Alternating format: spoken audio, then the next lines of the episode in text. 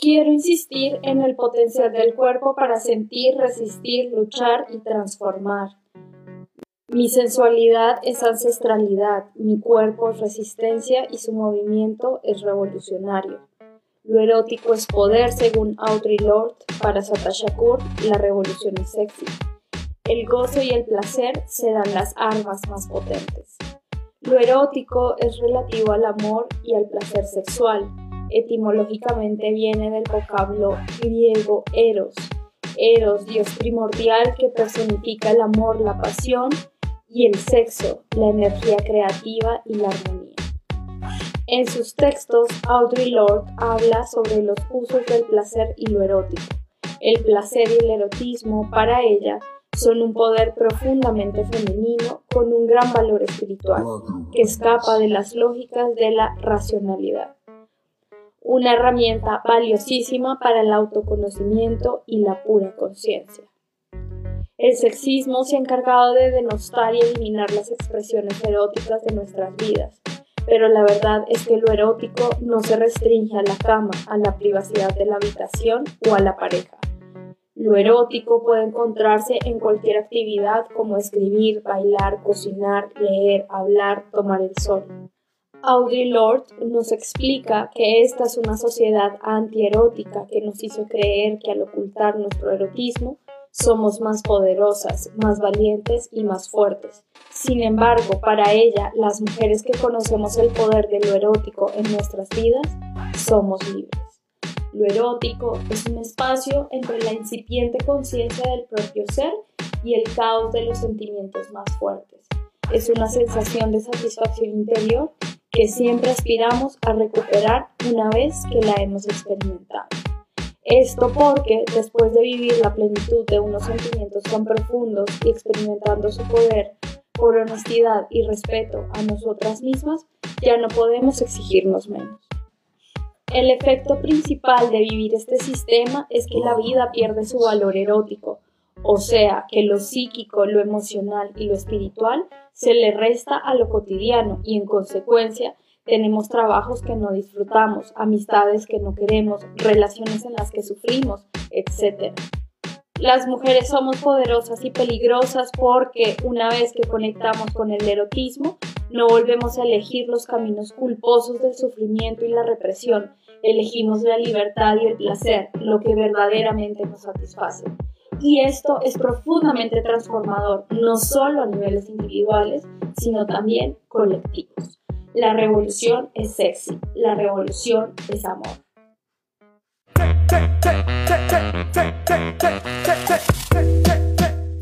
Yo soy Valu. Yo soy Marbella. Yo soy Scarlett. Y somos Afrochingonas. Compartimos nuestra experiencia negra, negra, negra, negra, negra, negra, negra. Desde la Ciudad de México. Hola, hola, ¿cómo están? Bienvenidos a un nuevo episodio de Afrochingonas.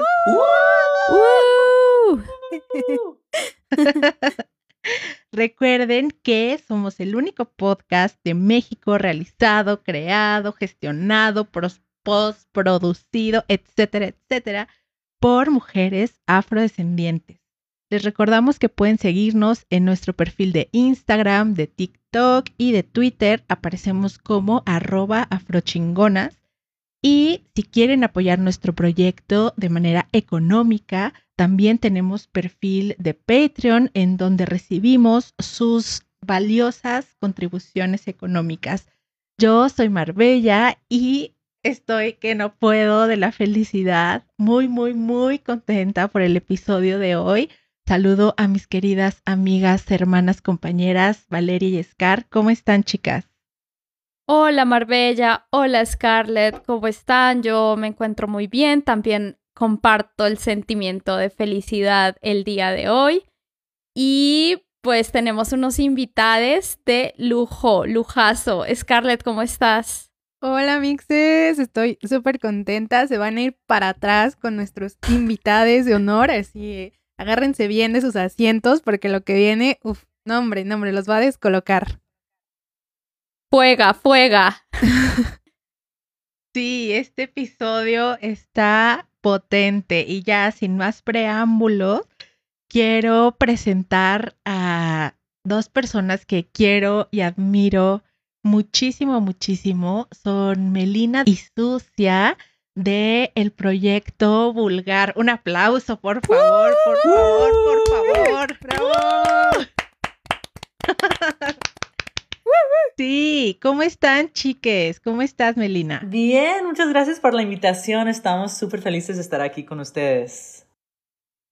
Sí, gracias. Esto ha sido un sueño y creo que llevamos conversando para hacerlo posible eh, varias semanas y meses y eh, estoy súper feliz de que finalmente podamos eh, estar todos en este espacio y hablar sobre cositas que no les voy a decir yo todavía. Cositas ricas. Sí, sabrosonas. Muchísimas gracias. Gracias por, por acompañarnos. Melina y Sucia están acompañándonos porque el tema del día de hoy es un tema poderoso. Hoy vamos a hablar de placer. Y Melina y Sucia tienen un proyecto muy bonito, especial y poderoso llamado Vulgar.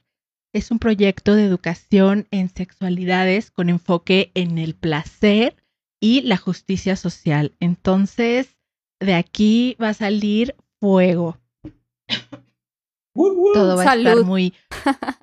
sí, yo. Como Lolita Ayala, siempre nos pasa que.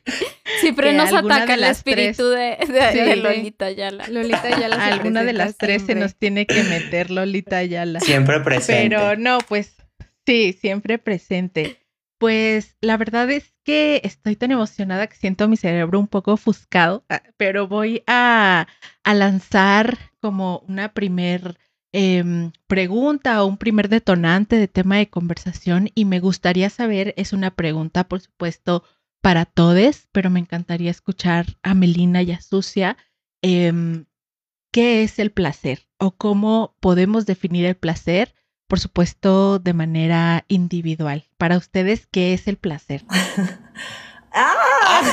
¿Cómo contestar esta pregunta? Creo que, em, bueno, creo que podemos empezar un poco con por qué empezamos este proyecto de Vulgar em, y por qué decidimos incidir en el campo de la educación en sexualidades. Em, creo que vimos eh, a través de nuestra experiencia personal, eh, en la escuela, en espacios formales, informales, que el enfoque que normalmente se da a la sexualidad en espacios de educación es un enfoque de riesgo. Y nosotros pensamos, pues, creo que lo podemos hacer de otra forma y podemos hablar más a las experiencias corporales de, de la gente, si, hablemos, eh, si hablamos desde el placer.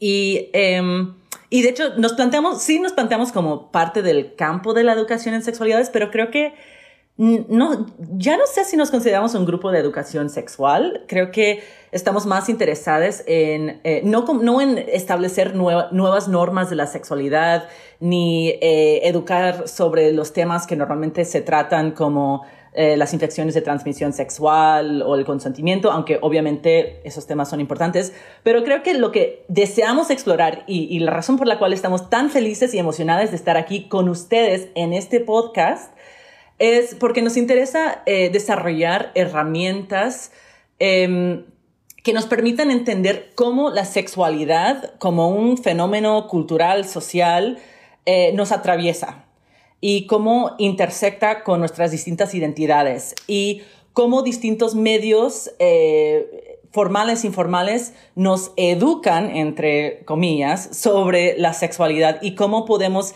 decidir utilizar esa información y, y qué de esa información podemos rechazar.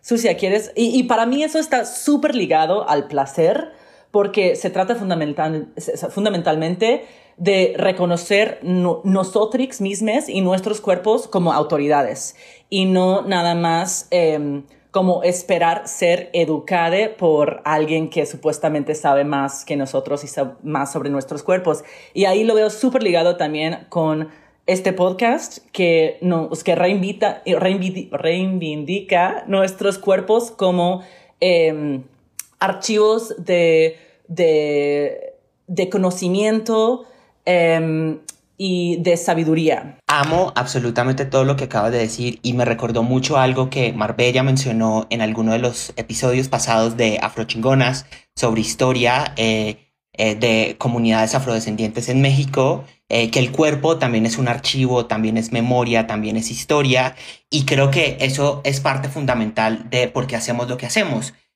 ¿Por qué? Porque cuando nos preguntamos por una definición del placer, estamos jugando el juego de conocimiento experto, de definir límites, de marcar pautas, de hacer un ejercicio vertical donde yo entro y te digo, esto es lo que es.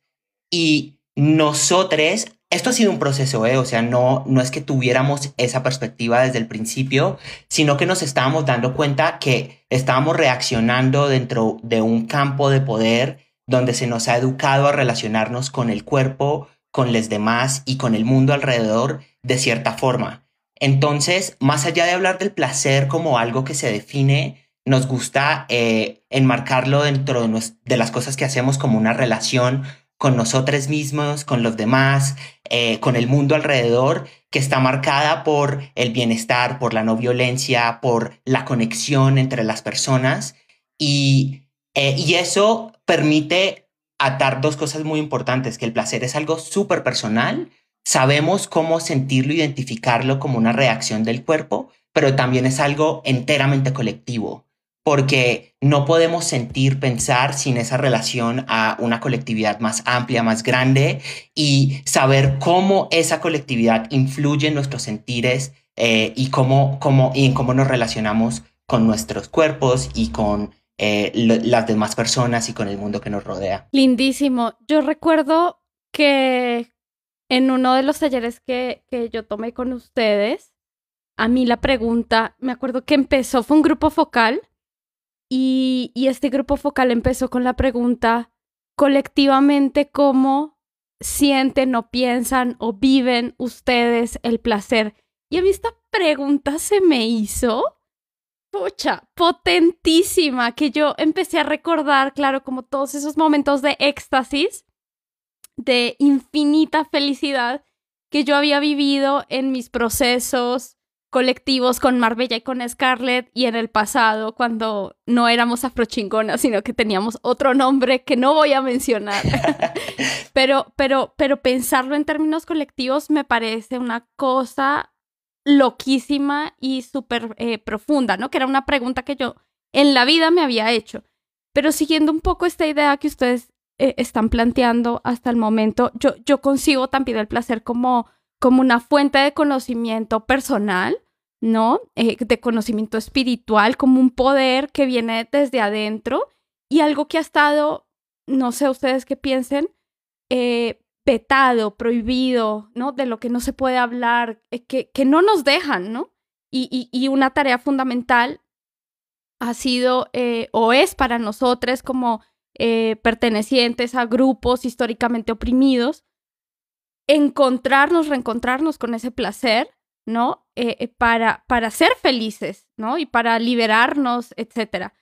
Pero, ¿ustedes qué piensan de, de, de por qué, ¿no? No sé si ya un poco lo respondí, pero ¿por qué este placer o, esta forma de, entender eh, que el placer es como este camino de autoconocimiento eh, corporal está tan prohibido, tan, eh, sí, tan vetado? Uy, voy a saltar yo así porque como que me, me conecta muchísimo la pregunta y es algo como que siento también que me hacía personalmente mucho cuando empezamos y todavía me, y nunca tenía como una respuesta que se sintiera satisfactoria. Siempre terminaba cayendo como en clichés.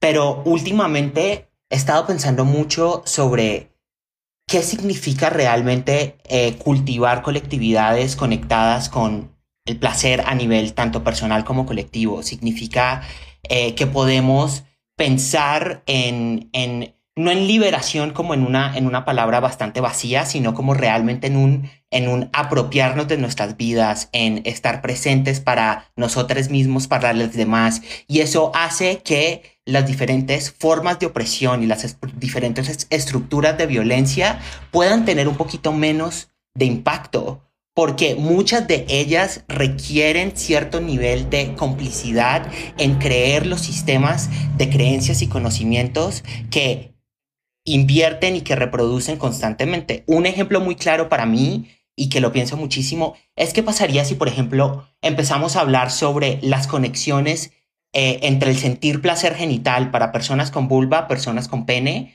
eh, no importa si obtienen placer por medio de estimulación propia, penetración o incluso estimulación anal.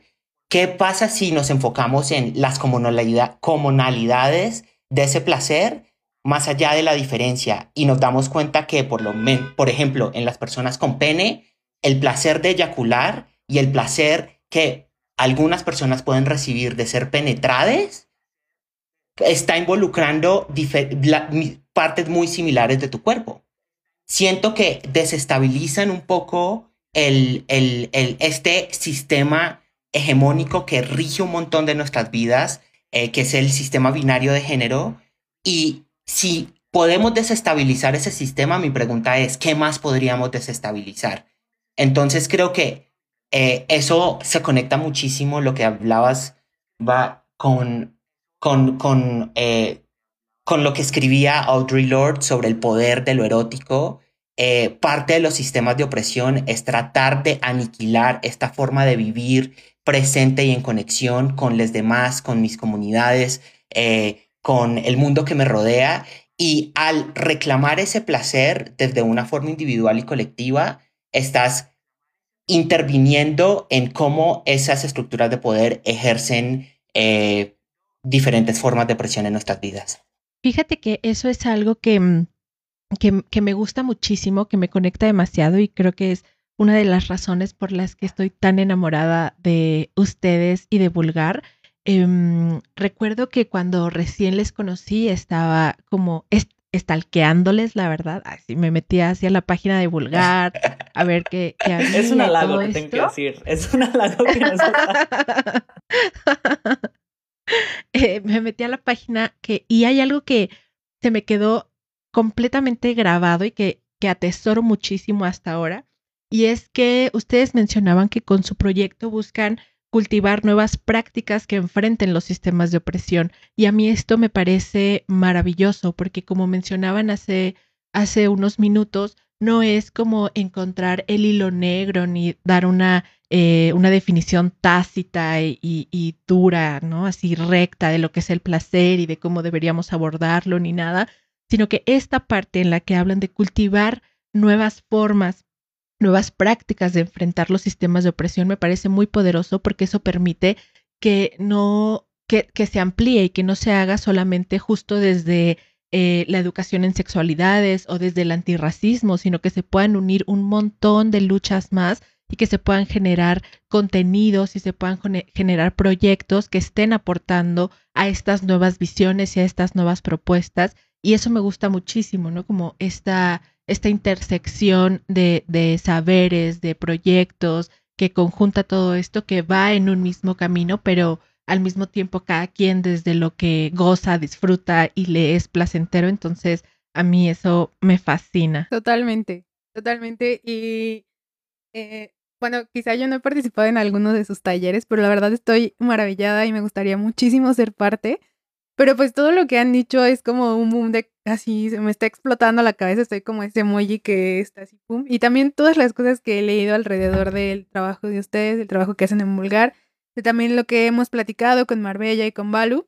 Y pues me resuena muchísimo esto que hablan de, de la comunidad y cómo a partir de ahí también se ha construido esta idea de lo que es el placer, ¿no? Justo hace rato, reflexionando un poco sobre el tema, pues me di cuenta que mi relación con el placer está muy mediada por la forma en la que me han educado, ¿no? Por la forma en la que me he construido en sociedad, ¿no? Que ha sido una sociedad católica, ¿no? Estoy, me da, me da mucha risa porque en terapia luego me dice mi, mi terapeuta como, Ay, dice, pero es que lo estás viendo desde una posición de señora católica, ¿no? Y me da mucha risa porque es verdad, o sea, y de hecho hay muchas veces que esa señora existe y se hace presente cuando yo vivo como cosas de placer y sexualidad y, cosas así eh, relacionadas con eso, ¿no? O sea, justo hace poco pues me dio BPH y así, entonces yo lo estaba viviendo como desde ese lado, ¿no? Desde esa señora eh, que, tiene, que está construida como de esta forma, que tiene un montón de prejuicios sobre las enfermedades, ¿no? Que vive las cosas con culpa, que el placer está limitado por todo eso, ¿no? Entonces es como justo,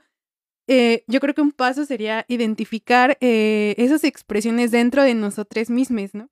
Y en ese sentido, pues también quiero, quiero preguntarles, ¿ustedes por qué creen que la educación sobre sexualidades está enfocada más en el miedo y no en, en el placer, ¿no? Justo, y, y, que es algo que cuando crecemos pues es más explícito, ¿no? Yo como en este caso que viví más esta experiencia como sexual, ¿no? Eh, más desde el miedo, desde la culpa, desde este sentimiento como súper feo, ¿no? De...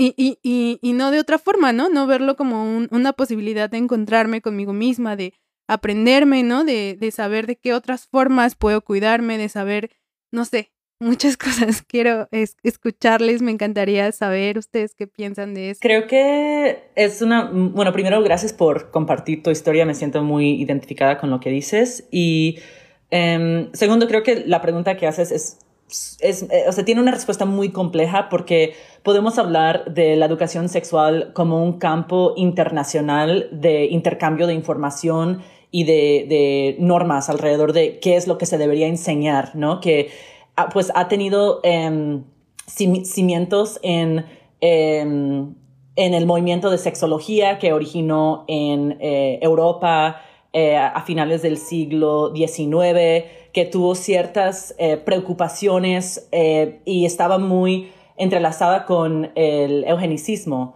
¿no? y, el, controlar la población que, se, que, estaban haciendo para hacer una población más deseable. ¿no? Entonces yo creo que o sea, podemos ah, contestar tu, tu, pregunta desde muchos lados y, y pensando en cómo se ha trans, transmitido la información globalmente y los estándares de la educación sexual de parte de organizaciones internacionales, eh, organizaciones como eh, el IPPF, la ONU, otras eh, organizaciones internacionales que establecen normas Um, y también eh, algunas corrientes eh, globales de la abstinencia, que ha sido una corriente muy fuerte dentro de la educación sexual. Personalmente, yo crecí eh, en Miami, eh, asistí a escuelas públicas y en esa época nada más se enseñaba eh, educación sexual con base a la abstinencia. Entonces no nos enseñaron sobre condones, por ejemplo. eh, Claro. Y creo que, pues, en, en México hay eh, distintas eh, políticas, eh, pero, pero se sigue ahí ese, esa educación con base a los riesgos. Sucia, no, que, creo que tú querías mencionar algo también, ¿no? Sí, ay, yo me conecto muchísimo con, con las dos porque siento que justo yo creo que hay ese puente entre cómo vivimos eh, nuestras sexualidades y, y, todos estos bagajes que no controlamos, o sea, la culpa, el asco, el rechazo, el placer hacia ciertas cosas, son, son eh, cosas culturales, sociales, que están relacionadas mucho a este aparato, infraestructura eh, transnacional de conocimiento que está mencionando Melina. Y lo que nos muestra esto es que aunque esto parezca muy abstracto, tiene implicaciones muy directas en cómo vivimos. ¿Cómo es posible? Porque Scarlett, tú no estás para nada sola en esto. O sea, incluso yo que leo, tengo el privilegio de poder leer, pensar, eh, invitar a otras personas a pensar sobre sexualidades, aún me relaciono con mi sexualidad desde el miedo en muchas partes. Aun cuando he podido negociar muchos acuerdos eh, con, con, mi pareja acerca de mi, la posibilidad de yo poder establecer vínculos afectivos, eh, sexuales con alguien más, eh, todavía sigue estas voces y estas creencias en mi cabeza que dicen como hay algo que estás haciendo mal. Cuando abrazo mi, mi deseo de tener sexo y de conectar con personas desconocidas, siento eso. Entonces, creo que mucho de eso viene de todos estos paradigmas del miedo. Y como yo lo veo, es como, esto es un centro, un campo donde se ejerce el poder. Y la educación sexual como campo ah, surgió y se estableció precisamente para establecer cierto poder sobre las poblaciones y sobre cómo eh, se relacionaban el- las personas al, a los proyectos de Estado-Nación. ¿Y qué requería eso? Eh, creer que eh, las mujeres y los hombres tienen e- un rol X y Y, eh, que luego eso está definido Un rol por reproductivo, características. hay que, hay que mencionar. Exacto, sí, rol reproductivo y luego con cara Donde que no cabe el placer, no características cabe nada biológicas. más la reproducción. Perdón por interrumpirte, pero nada No, más no, no. quería hacer hincapié en eso, que si el proyecto es la reproducción, pues, o sea, ¿en qué momento se, se menciona el placer?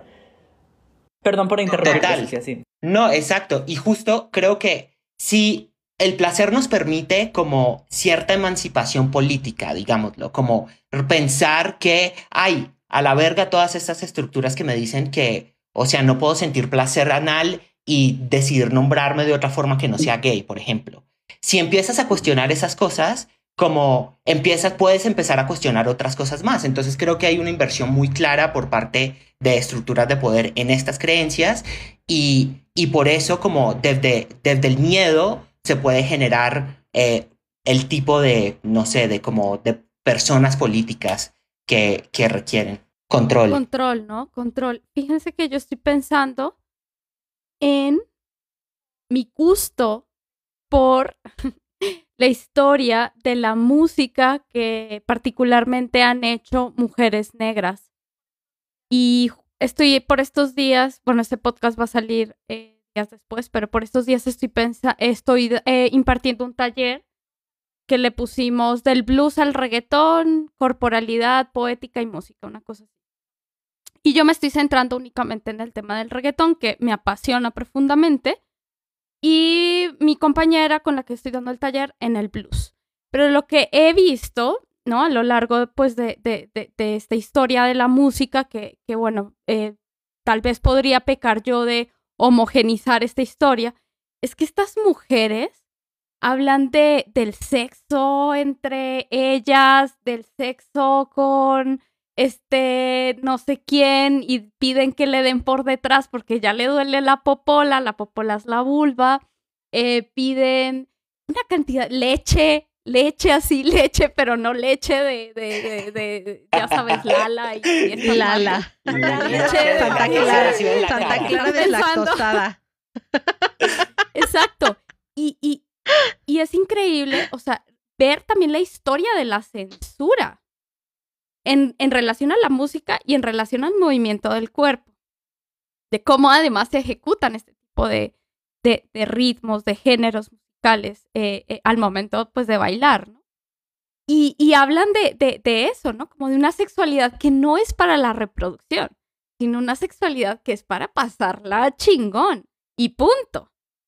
Entonces me llama la atención como, eh, pues sí, esto está muy presente en esta música y que todos estos sesgos, en, eh, eh, pensando en, específicamente en el reggaetón, ¿no? Como la gente odia el reggaetón sin saber cómo todo este sistema, ¿no? De eh, abstinencia que mencionaban ahorita, igual lo genésico, me parece muy interesante pues todo, todos estos temas que, que están poniendo sobre la mesa porque yo nunca había pensado en la relación ¿no? Entre el movimiento eugenista y eh, eh, el placer, ¿no? Y el miedo al placer. Ay, es todo. Totalmente. Gracias. Ah, No, dale. espérate, es que, con, perdón, No, dale, dale.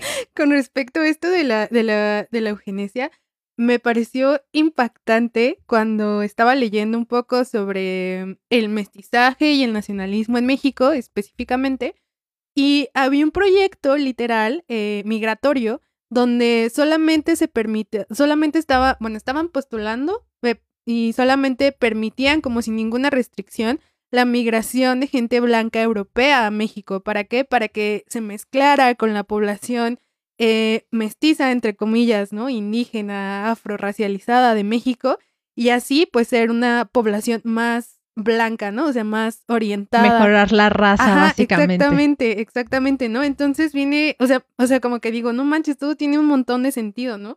Y esto lo quería unir un poco también escuchando, escuchándoles eh, con esto de, de, del placer y la prohibición, ¿no?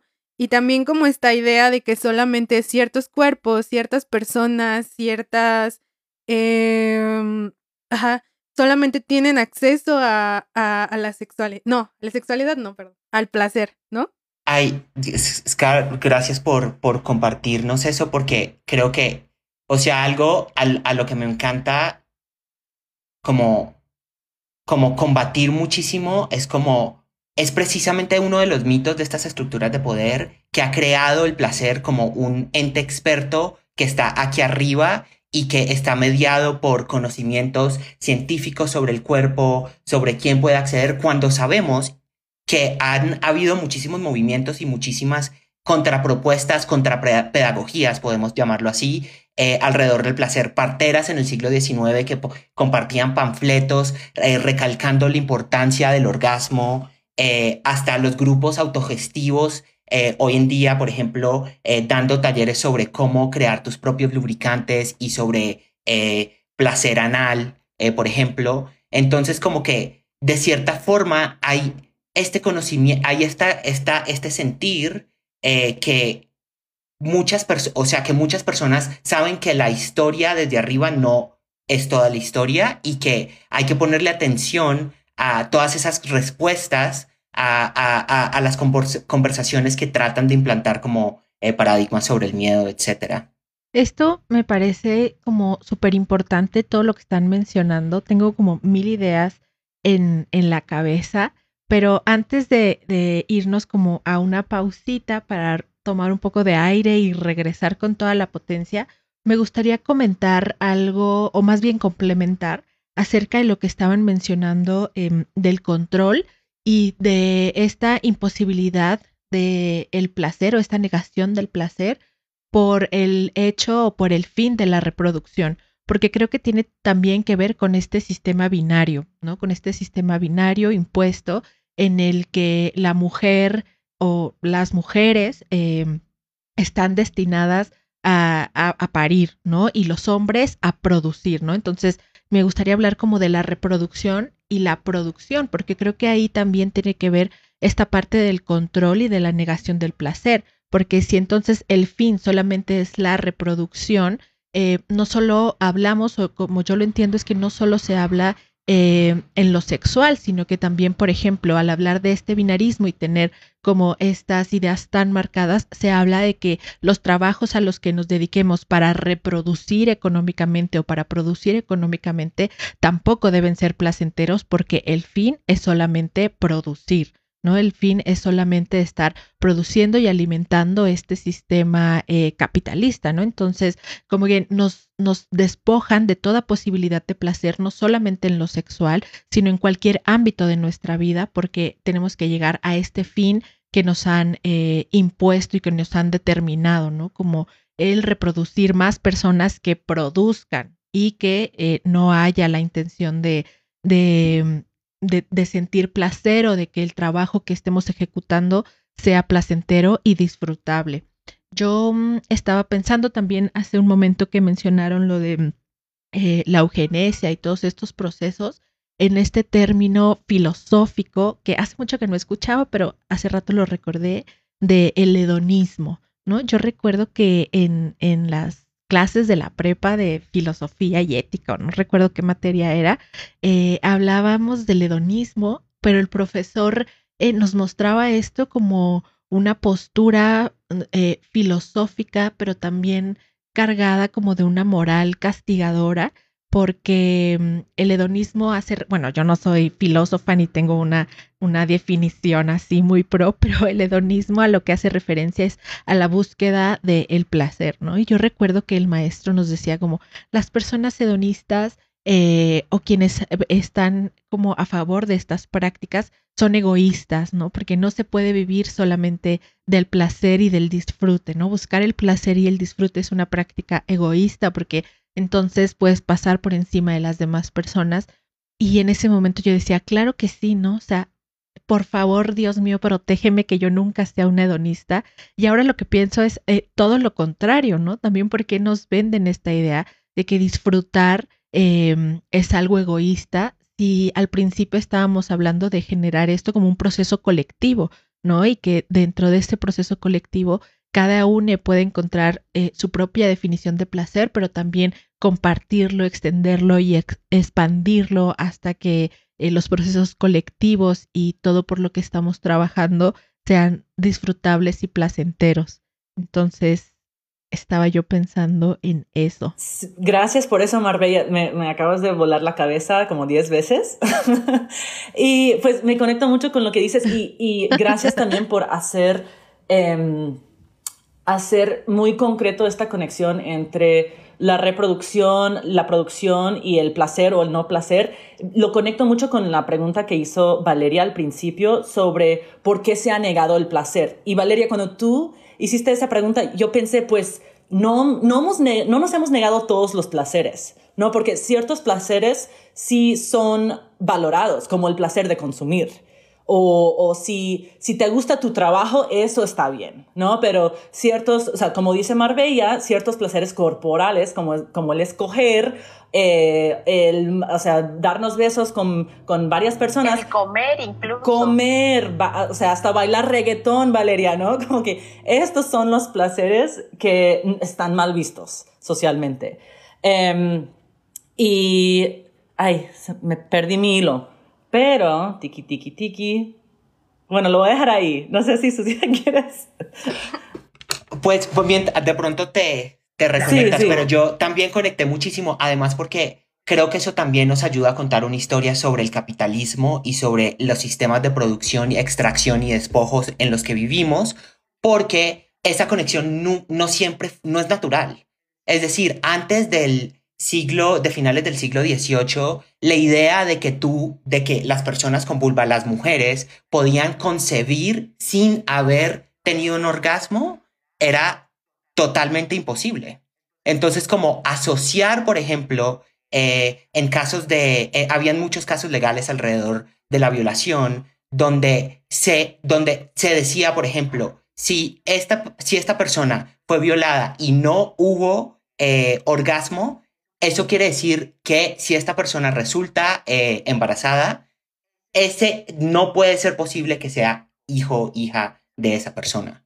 Entonces, vemos que ese vínculo, hay una transición precisamente eh, donde se requiere una desconexión eh, con ciertas experiencias corporales para poder facilitar la prevalencia de un sistema político, de un sistema económico, etc. Obviamente esto no es tan homogéneo y tan sin fracturas eh, como suena, porque hay muchos discursos y como siempre hay banda resistiendo y banda que no se cree todo el cuento, pero eh, es lo, yo, lo más bonito que me pareció eh, de lo que compartiste es porque nos ayuda a contar esa historia de desde cuándo empezamos a, hacer este tipo de asociaciones donde el placer es secundario a nuestra vida eh, cotidiana. Y lo último que quería mencionar es, y que me recordé, es que ay, el, la eugenesia era un programa político hegemónico de finales del siglo XIX del siglo XX. El feminismo tiene sus eh, relaciones tempranas con la eugenesia. El movimiento en pro del aborto, exacto. de hecho. Los pro vida, claro. la conexión entre la educación sexual, eh, el movimiento pro aborto a decidir y el control reproductivo están súper, súper relacionados con esta idea de controlar la población, con esta idea de, eh, eh, de, una agenda educativa pedagógica a niveles nacionales. Y ya, ya me callo, perdón.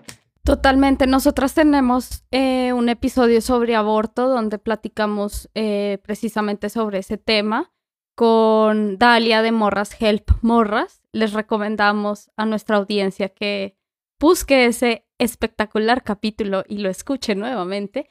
Y les quiero decir algo, ¿saben a mí qué me da placer? Hablar mal del capitalismo. O sea, cada vez que alguien dice algo así, una crítica contra el capitalismo, yo, ¡guau! Me fascina, sí, me encanta. Gracias por decir eso, porque creo, y esto, esto se conecta mucho con lo que estaba diciendo Marbella sobre el hedonismo, ¿no? Sobre, ay, qué malo es sentir el placer, es algo muy individualista.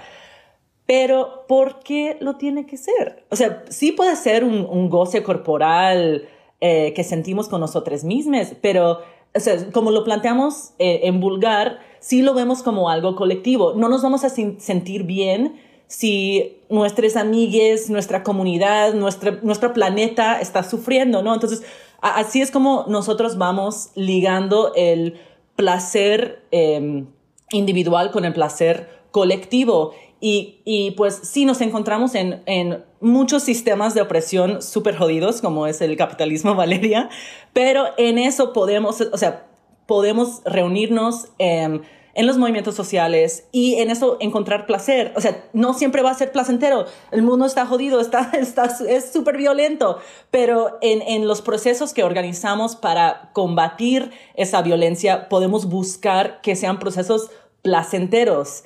Em, por eso el baile, por eso el reggaetón, por eso el encontrarnos en espacios como este, por eso el arte, el, el arte y el activismo, ¿no? Y no, no tienen que ser procesos sufridos siempre. Totalmente. Sí, no, estoy así. Sí, yo también estoy que se me vuela eh, la cabeza. ¿Querías comentar algo, Scar? No, nada más que, o sea, eso, eso me hace muchísimo sentido y, y eso último que dijo Melina era como, wow, sí, totalmente, ya, solo eso. no, este, este episodio, por ejemplo, yo ahora me estoy disfrutando tanto este episodio así eh, siento cosquillas ah, en mis partes íntimas. Ah, no, no es cierto. Bueno, sí, un poco, pero es que estoy muy feliz. Es que me, me, siento muy contenta, de verdad. Me lo estoy disfrutando muchísimo porque siento un placer como en todo mi cuerpo, ¿saben? Como que siento que mi cabeza está dando muchas vueltas y al mismo tiempo mis manos están inquietas y al mismo tiempo mis piernas y, y me lo estoy disfrutando mucho y creo que eso es... Eh, parte como de todo esto de lo que estamos hablando del placer eh, individual, pero también dentro de procesos colectivos y eso me parece súper bonito. Eh, entonces, eh, vamos a ir a una pausa comercial para retomar estos temas tan importantes y esta plática tan chida. Vamos a la pausa comercial y regresamos. Afro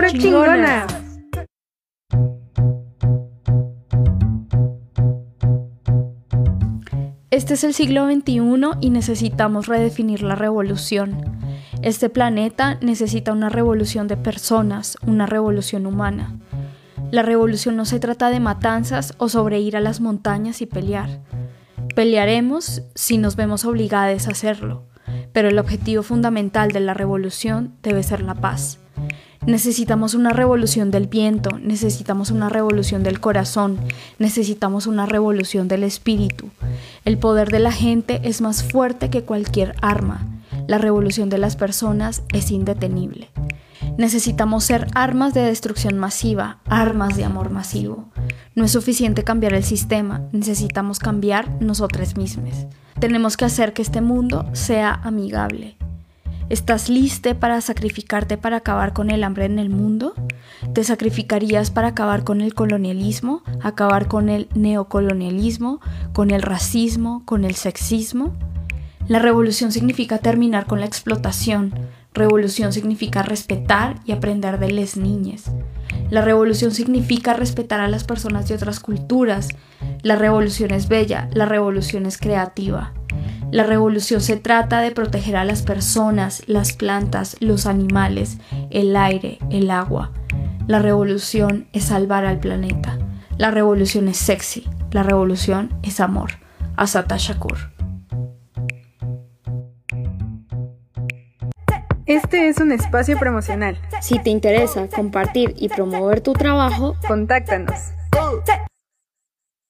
Afro chingona. Pues estamos de vuelta en este gran episodio de Afrochingonas con nuestras invitadas de lujo, lujísimo, Sucia y Melina de Vulgar, así es. Y pues bueno, venimos eh, bien regocijadas de placer con esta conversación, con muchísimas preguntas yo ayer les confieso que estuve eh, leyendo un texto maravilloso que me encontré en redes sociales. Bueno, no en redes sociales, lo descargué por ahí. Se llama Pleasure Activism. Ah. Disculpen mi inglés. de eh, Adrienne, Adrienne Marie Brown. Ella es una mujer estadounidense, ella es negra y ha hablado sobre eh, cuestiones de justicia transformativa, sobre antipunitivismo Y me encantó la propuesta de este texto porque habla pues de cómo em, el placer se conecta con estos temas de justicia transformativa y eso me pareció súper bello, porque además son otros temas que yo también ando investigando por mi cuenta. Eh, y ella plantea que, que, que el placer es una práctica y me quiero dirigir hacia esta, hacia esta postura eh, que piensa el placer como una práctica, ¿no? Pensando también en lo que comentábamos hace, hace rato, que el placer va mucho más allá, ¿no? De, de la cuestión sexual, de la cuestión genital, de, del placer sexual en términos este, eh, eh, concretos, ¿no? Y, y, la pregunta que, que yo les, les quiero hacer, Sucia y Melina, es cómo podemos en la práctica desbordar ese significado del placer en lo cotidiano, cómo encontrar placer en, en todo lo que hacemos, cocinando, bailando, jugando, rascándonos la cabeza, etcétera. Perdón, perdón, aquí antes me voy a meter así tantitito antes de que Melina y Sucia nos den eh, su aporte.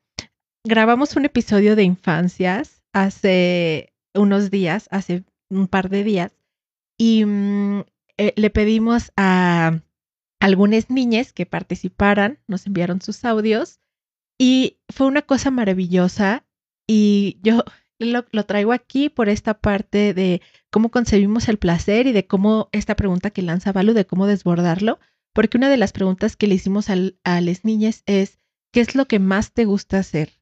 Y mi respuesta favorita fue la de Valerio, que fue una respuesta clara y contundente, y dijo, caca. No, o sea, no. Me fascinó. Sí. Increíble. Sí. Él es, él es yo. Yo, yo soy así.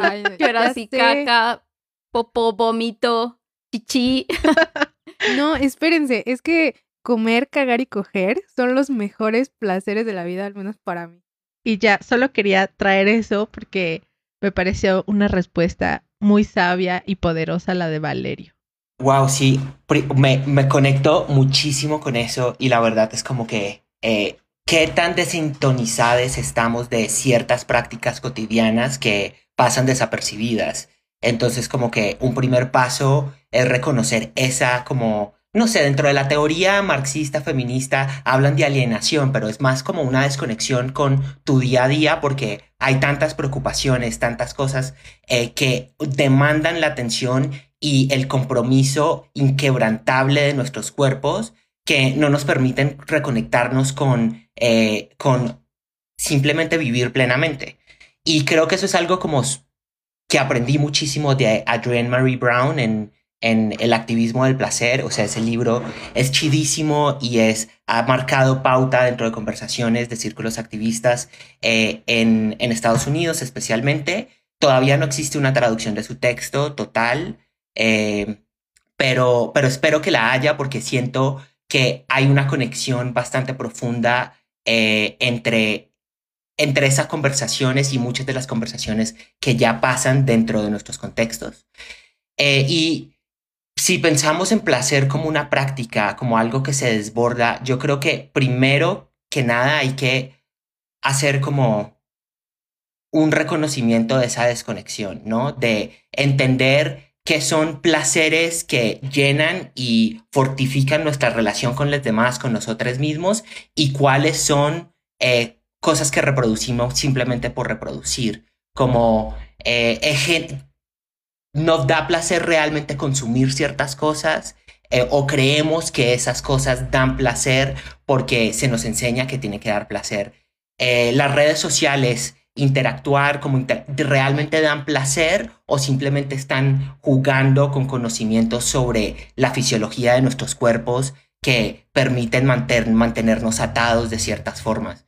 Entonces, no sé si hay una respuesta como absolutista, pero creo que eh, una exploración personal sobre cómo se manifiesta el placer primero en nuestras vidas y cómo no, y qué es heredado de otros sistemas y que viene de mi experiencia de vida es súper importante para empezar.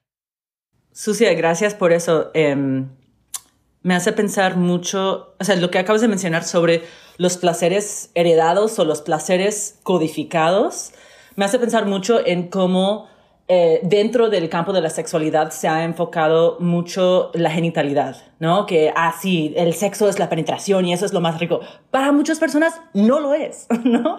Para muchas personas es mucho más divertido besarse, tocarse, em, no sé, el sexo oral, darse un masaje de pies, eh, decirse poemas al oído, no sé, hay nuestros, nuestros cuerpos eh, tienen tantas posibilidades del placer que no caben nada más dentro del pelvis.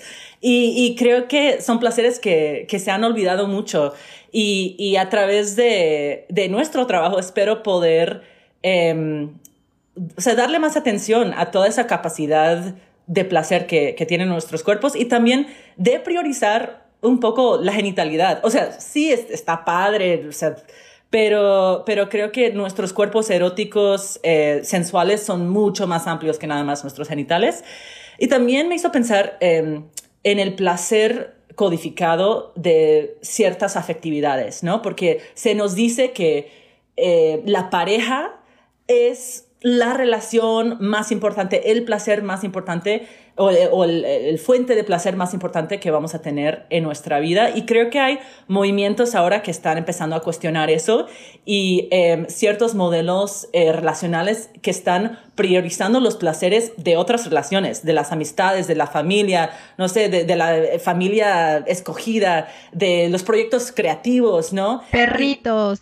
De, de ¿Sí? perritos, sí, de, los compañeros animales. Em, y, eh, creo que esa apertura eh, cultural nos está permitiendo realmente ponernos en contacto con nuestros placeres verdaderos, o sea, lo que nos hace feliz a nosotros y no nada más em, el cumplir con, con el placer codificado. Ay, y hay algo como Melina y yo hemos hablado muchísimo al respecto porque muchas veces cuando, o sea, estábamos pensando cuando estábamos armando el proyecto y cuando desarrollándolo, ok, ¿qué piensan las personas cuando ven vulgar, eh, cómo, cómo nos articulamos, el tipo de cosas que hacemos? Y una cosa que nos daba miedo era encasillarnos en una tendencia muy, muy grande ahora que es la sexualidad positiva, que es eh, esta idea de relacionarte con el placer, con el orgasmo, como una fuente de liberación, como si haces X, Y o Z, eh, vas a eh, ser más libre en tu vida. Y sentíamos que eso estaba, que, que eran conversaciones muy importantes, pero que estaban cayendo en ciertas recetas sobre qué significa el placer y no queríamos caer en eso. Porque uno de los mitos más grandes que tratamos en nuestros talleres es esta idea de que el deseo es algo fundamental para escribir, describir la experiencia humana. Y el deseo puede serlo para muchas personas, pero para otras no, o puede manifestarse de mil y un formas. Lo que ha hecho en la historia, por ejemplo, de la sexología es codificar que eh, el deseo sexual es algo que define el ser humano en esta vida. Y si, y si, no existe, entonces hay cierta normalidad. Lo que en las consecuencias de esta aserción es como eh, olvidarnos que el placer va más allá de lo genital, eh, olvidarnos que las formas de conectarse las personas y de tener intimidad va más allá de eh, la penetración, que el poder erótico, volviendo a Audrey Lorde, va más allá de un encuentro cuerpo con cuerpo, sino que es un potencial que se encuentra en las relaciones tanto humanas y no humanas. Entonces, sí, yo, yo siento que es importante esos reconocimientos para desbordar el placer, como dices, Valeria. Claro, fíjate que esto que están mencionando Melina y Sucia me recuerda a un episodio que grabamos ya hace algún tiempo eh, que se llama Sin Victimismos. Y en ese episodio, eh, bueno, no me acuerdo si fue en ese o, ay, ya la verdad ya ni me acuerdo, pero la idea es que hablábamos Em, de cómo muchas veces eh, nos centramos o focalizamos nuestra atención a ciertas partes de nuestra vida que quizá eh, no fueron como nos hubiera gustado que, fueran y entonces tenemos toda nuestra atención puesta ahí y dejamos de ver otras cosas que sí están sucediendo y que sí nos están generando alegría, placer, gozo, pero que las eh, pasan desapercibidas porque estamos centralizadas en eso que no nos gusta. Y siento un poco esto y lo traigo acá porque me parece que es un pensamiento que me acaba de llegar, igual lo tengo que construir un poco más, pero se los comparto. Pienso que eh, nos, mm, estas esta educación en sexualidades que hemos recibido, o que al menos yo he recibido, se ha enfocado tanto primero en negar el placer y luego en centralizarlo en el placer genital por medio de la penetración, etcétera, que he dejado de ver todo lo demás que está a mi alrededor, que disfruto tanto, que me gusta, que me genera gozo, que me da alegría, y entonces pareciera que la solución es Em, aprender a tener un orgasmo, ¿no? Pero creo que eh, aunque esto vaya que es importante, porque por supuesto que, que es importante, para mí, ahora como lo estoy entendiendo y con esta idea, el objetivo no es aprender a tener un orgasmo, sino aprender a sentir, observar y conectarme con todo lo que me rodea, con todo el contexto,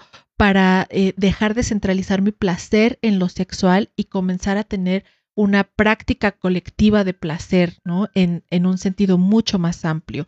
Y pienso esto porque mm, ayer precisamente estaba viendo un documental, bueno, es más bien una serie que se llama Goop Lab, es de la actriz, no lo sé pronunciar muy bien, también disculpen mi mm. pronunciación, pero Whitney, Whitney Paltrow, Paltrow, no me recuerdo cómo se llama, que es la novia de Paltrow. Paltrow. es la novia de, de, Tony Stark, de Iron Man en, las películas de, de, de, Marvel y es quien guía como los negocios y etcétera. Una mujer muy, muy poderosa, un personaje también muy bonito. Ella tiene esta serie en Netflix y tiene un episodio dedicado al placer. Y hay algo que, que me gustó muchísimo porque mm, hay una, una eh, también investigadora, doctora en temas de, de, placer y sexualidad llamada Betty Dodson, que em, hacía un ejercicio de, de, cómo le enseñaba o le enseña más bien a las mujeres cómo eh, mover su cuerpo, cómo sostener el piso pélvico y moverlo para que para poder llegar a un orgasmo. Pero lo que más me gustó es que no se centraba precisamente en que el objetivo fuera tener un orgasmo, sino que fuera un aprendizaje colectivo, porque lo hacía en un, en un grupo de mujeres, todas desnudas, todas mostrándose, vulnerándose, y aunque sí eh, en el proceso podrían aprender y tener un orgasmo, la mayor fuerza y mayor potencia que yo vi en eso es que era un proceso colectivo y que el proceso en general era placentero y que este proceso llevaba al descubrimiento del placer genital, pero no era un objetivo marcado y tajante al que se tuviera que llegar sí o sí. Entonces, eh, pienso un poco en esto de, de, cómo desbordarlo y creo que para mí sería eso, ¿no? Como dejar de centralizar mi placer en, en lo genital y poder abrirme para poder observar lo placentero que es eh, que me dé el sol, que, me, que mi perrita me dé besos, no sé, cualquier otra cosa que podría estar dejando de ver por centrarme en aprender a tener un orgasmo. Igual, eh, bueno, escuchándoles, también me resonó bastante esto que hablaban sobre estos, estos placeres que se nos intentan enseñar, ¿no? Se nos intentan decir como si haces esto vas a sentir placer y te vas a sentir bien contigo, contigo misma, ¿no? Misme.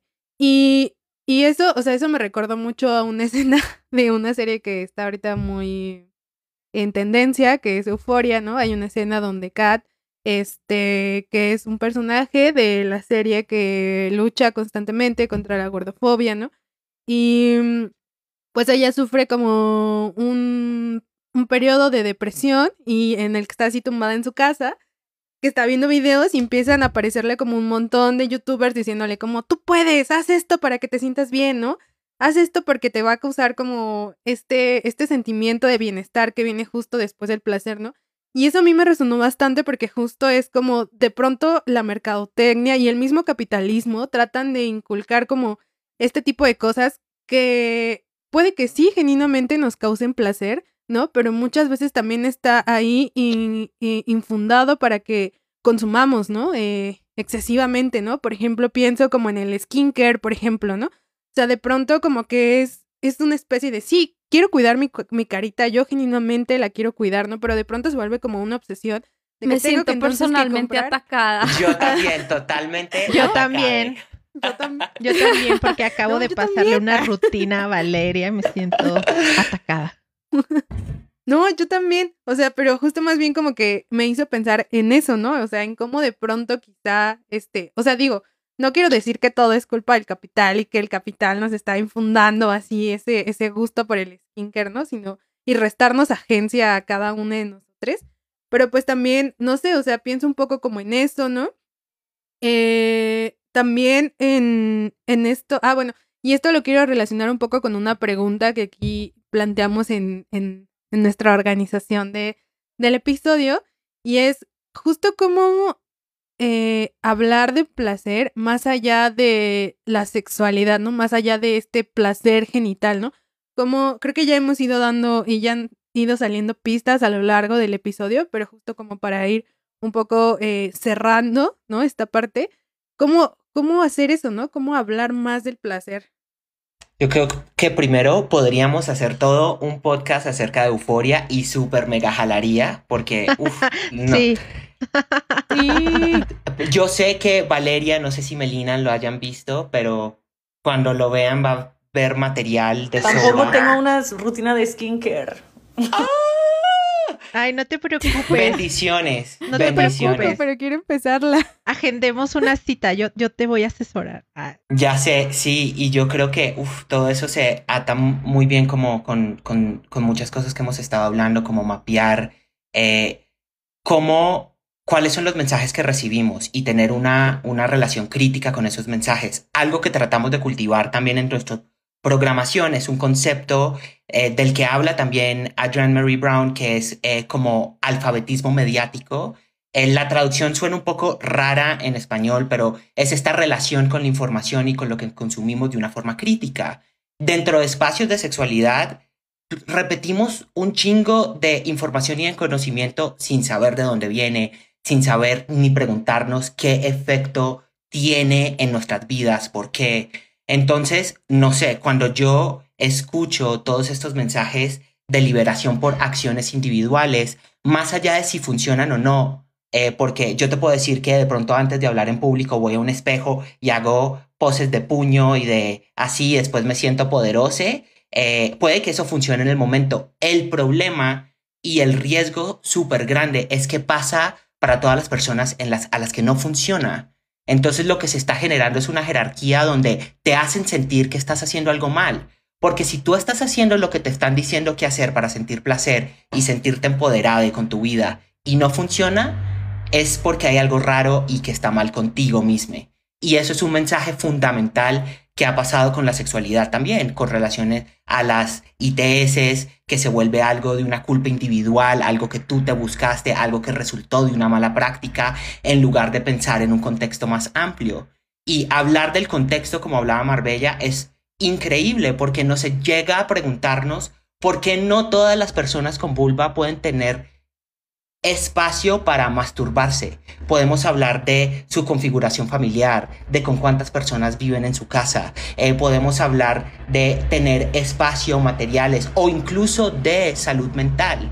Tengo el espacio en mi día o tengo que trabajar eh, dos chambas, luego llegar a cuidar de mi familia. Eh, eso todo influye en cómo podemos relacionarnos a estas recetas facilistas que nos llevan a tener o no placer. Entonces, el contexto, y creo que irnos al contexto, hablar sobre el contexto de placer placentero, tanto individual como colectivo, es fundamental para desbordar las conversaciones. Lindísimo, lindo. Yo estoy pensando brevemente en algo que decía Marbella sobre cómo en general estamos centrados en resultados y no en procesos. Y me quiero regresar a, tu interior intervención sucia, donde hablabas de alienación, que es el término que utiliza el marxismo. Pero ayer consulté otra lectura que quiero recomendarles a nuestra audiencia sobre el placer en el aula de clase. Es un libro eh, que platicamos también en el episodio de infancias, Enseñar a transgredir de Bell Hooks y tiene un ensayito sobre el eros y el erotismo en el aula de clases. Me pareció muy bello. eh, porque justo ella habla de cómo reconocer este lugar del cuerpo en un espacio educativo puede hacer que eh, el aula de clases, ¿no? Estos procesos pedagógicos sean placenteros. Eh, placenteros tanto para el maestro como para las personas estudiantes, ¿no? Y, y, y, me llama la atención cómo ella eh,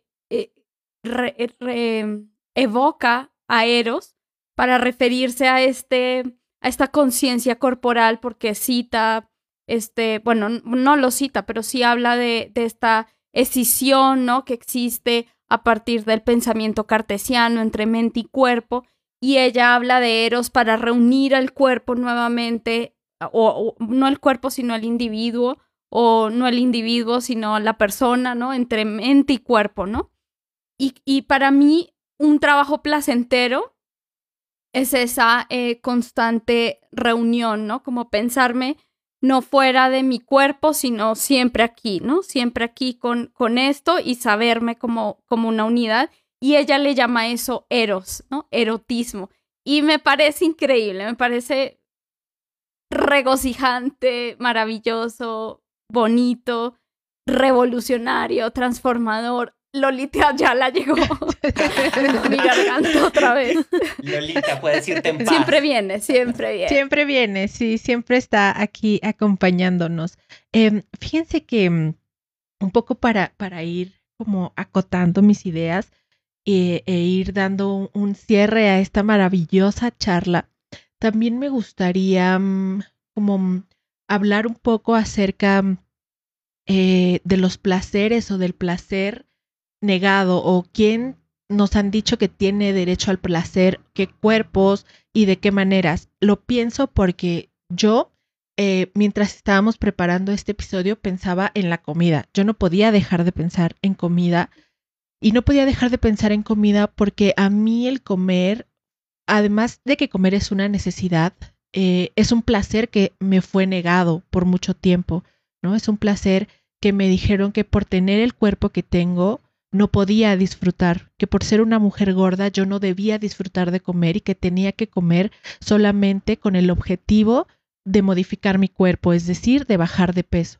¿no? Y creo que como ese hay muchos placeres que me compré que no eran para mí, ¿no? Ahora estoy en un proceso distinto y ahora puedo disfrutar em, de comer, por supuesto que no es un proceso lineal ni permanente, pero creo que como ese, eh, el placer se ve también atravesado, como ya lo hemos mencionado, por otras circunstancias y por otros sistemas de opresión, por otros discursos que también están dañando, ¿no? No solamente es eh, el hecho de, de mm, ser hombre o ser mujer, tener vulva, tener pene, tener como una diversidad genital, etcétera, sino también e, esta acotación que se hace, ¿no? Esta dirección tan determinada de los placeres, quién sí y quién no, quién puede disfrutar de una rutina de skincare, quién puede disfrutar de comer, quién puede disfrutar de hacer ejercicio, quién puede disfrutar em, de, de, no sé, de cualquier cosa.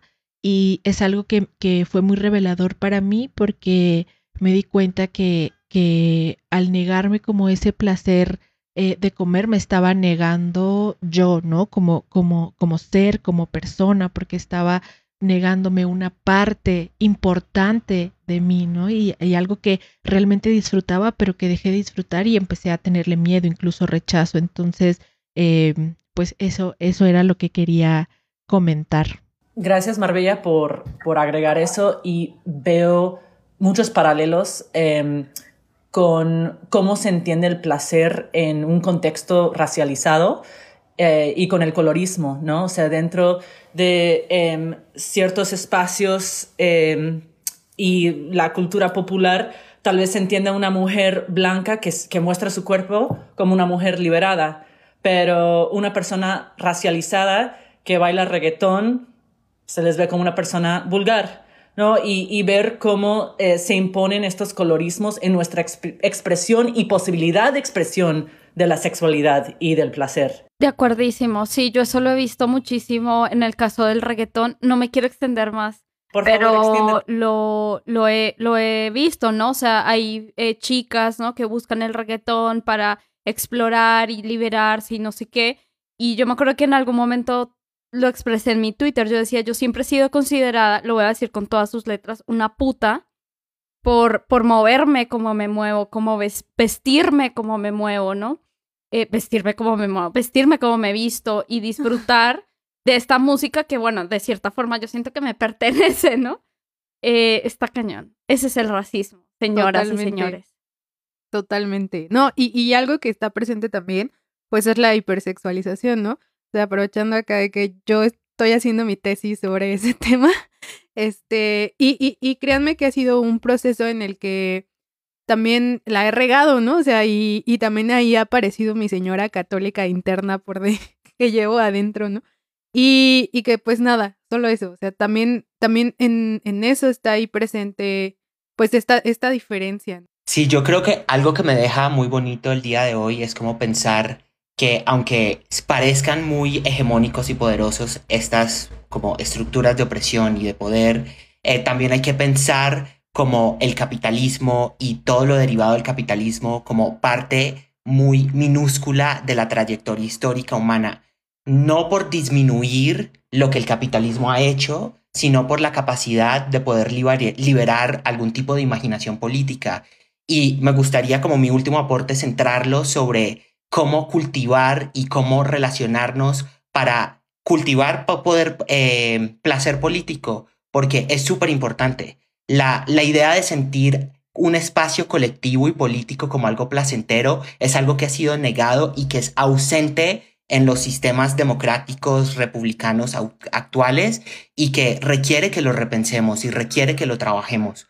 Y siento que eh, espacios como estos, espacios o, o- o- o movimientos sociales o revoluciones pequeñas, eh, como desde Occupy Wall Street, como decía un antropólogo medio anarquista, David Graeber, que hablaba sobre lo chido de todos estos movimientos, no es que realmente hayan cambiado o destruido el capitalismo, es que para muchas personas les dio la posibilidad de sentir que su trabajo político repercutía en una colectividad. Y entonces como, cómo, y, a eso lo llamaba placer político. Y, creo que esa relación y cómo cultivarla y cómo hacer esa mediunidad que hablabas tú, eh, Valeria, que habla eh, Bell Hooks, eh, es súper importante y me encantaría como, como poder yo personalmente sentir el, el placer que siento con relacionarme intelectualmente, creativamente con personas como ustedes y que hace algo más generalizado. Así es. Este es, ese es un objetivo de este, eh, de, reunirnos entre nosotras. O sea, para nosotras el placer creo que ha sido principal, ¿no, chicas? Sí, completamente. Y creo que, ¿saben qué? Que por eso nuestro proyecto ha crecido tanto y por eso hemos tomado la dirección em, en la que estamos, porque desde el principio nos hemos centrado precisamente en disfrutar el proceso, en hacer un proceso placentero, en tener un, eh, un proceso político de goce, de placer, de disfrute, y eso nos ha llevado a estar aquí en donde estamos y a, a tener tantos frutos y tantas, eh, a florecer tanto, como lo decimos siempre. Y bueno, chiques, eh, ¿alguien, Totalmente. ¿alguien quiere agregar algo más, algún comentario de cierre final? Me llevó muchas quiero- preguntas. Ah, Ay, no, dale, dale, dale. no, que yo me llevo muchísimas preguntas. Aquí anoté, hay un tema que me interesa, luego lo podemos platicar sobre el deseo, porque se habla mucho de maternidad será deseada o no será. ¿Eso qué significa? ¿De dónde viene el deseo? Tengo demasiadas preguntas en torno a ese tema y me gustaría que pudiéramos platicarlo después. Y pues nada, agradecerles muchísimo por su tiempo, por estar aquí, por llenarnos de placer, porque para mí también es demasiado satisfactorio encontrarme con, con personas como ustedes dos, Sucia y Melina. No, totalmente. Me uno al agradecimiento que hace Balu. Yo también me llevo muchísimas preguntas y cosas y, y, me siento así hasta con la piel chinita de lo emocionada que estoy por este espacio tan chingón. Ah, Les agradezco mucho que nos hayan acompañado. eh, neta, les mando muchos abrazos. Siento que, que quiero así darles muchos abrazos cuando nos conozcamos. y en verdad estoy muy encantada por esto que compartimos y por esta charla. Y ya les agradezco otra vez que hayan, hayan compartido con nosotras. No, gracias a ustedes por la invitación y por la chamba que hacen, que es súper, súper importante y pues también por la forma en la que, en la que le hacen, porque se, transmite que lo hacen desde un lugar de placer, desde el goce y desde la amistad. Em, y eso me hace sentir, como dijo Valeria al principio de la conversación, una infinita felicidad.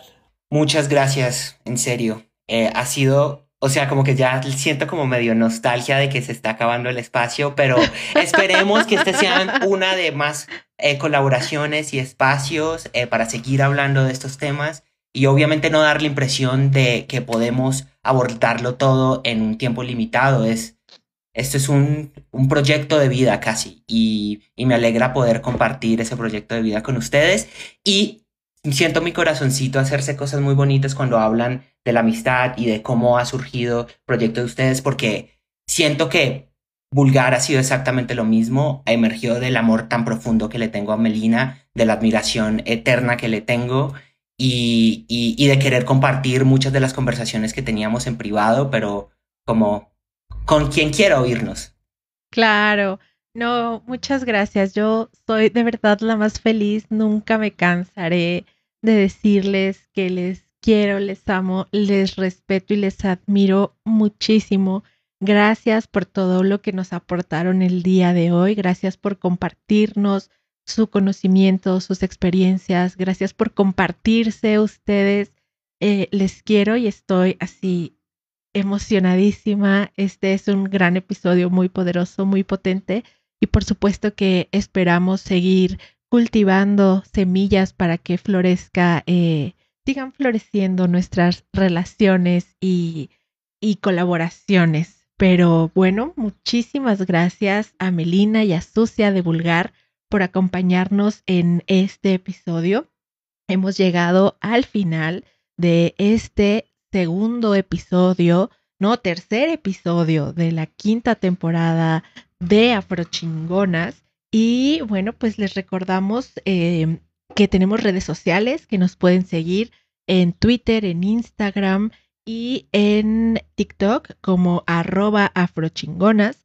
Tenemos un perfil de Patreon por si alguien quiere apoyarnos con donaciones económicas para poder seguir realizando este trabajo. Si te gustó este episodio, porfa, porfa, porfa, compártelo con alguien a quien creas que le puede interesar, con tu mamá, tu papá, tu crush, tu primo, tu tío, con tu abuelita, con quien tú más prefieras. Y recuerda que Afrochingonas está disponible en todas las plataformas de podcast, así es que búscanos en tu favorita. Y nunca había dicho esta frase con tanta alegría, pero hoy la voy a decir con todo así un fuego en mi corazón.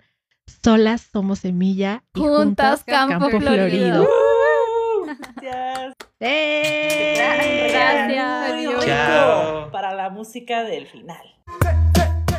Para este proyecto autogestivo juntamos nuestros poderes. Yo, Marbella, con mucho amor, colaboro con las imágenes de portada. Yo, Scarlett, me encargo de la edición. Y yo, Balu, escribo el guion. Muchas gracias por escucharnos.